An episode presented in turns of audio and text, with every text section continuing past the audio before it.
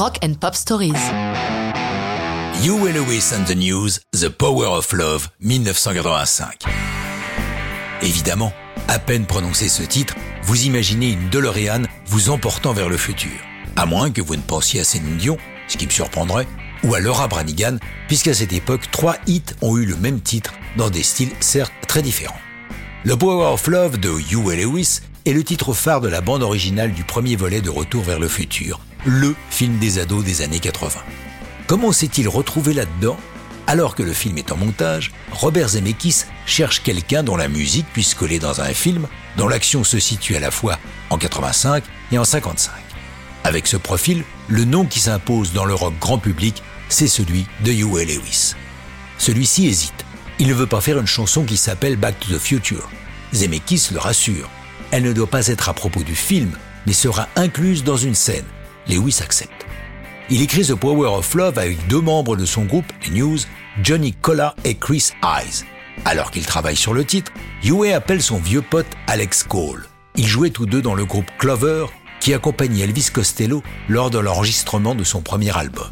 Avec Alex, Huey a écrit un succès pour Pat Benatar, Little Too Late. Salut Alex, dit Huey. Après les amabilités d'usage, il demande Qu'est-ce que tu fais en ce moment? Tu écris? Oui, dit Alex. Je suis sur une balade, mais je n'ai guère que le titre pour l'instant. The Power of Love. Une fois raccroché, Huey réfléchit.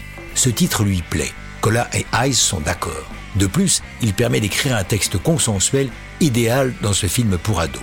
The Power of Love est enregistré le 30 mai 85 avec les irrésistibles cuivres des Tower of Power, grands potes de Huey. Problème, le mixage du film est très avancé. Où placer la chanson? La seule scène qui convienne est celle où Marty se rend en classe sur son skateboard.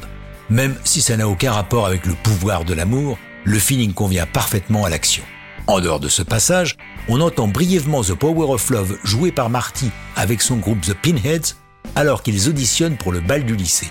Parmi les profs faisant passer l'audition, Huey Lewis qui fait là ce qu'on appelle un caméo.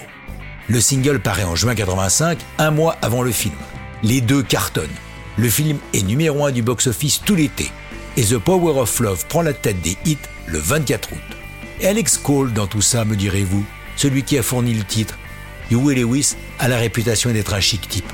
C'est pourquoi, sans qu'Alex ne lui ait rien demandé, il lui octroie une part de 10% de droits d'auteur pour avoir trouvé ce titre magique. Et ça, c'est une bien chic histoire de rock'n'roll.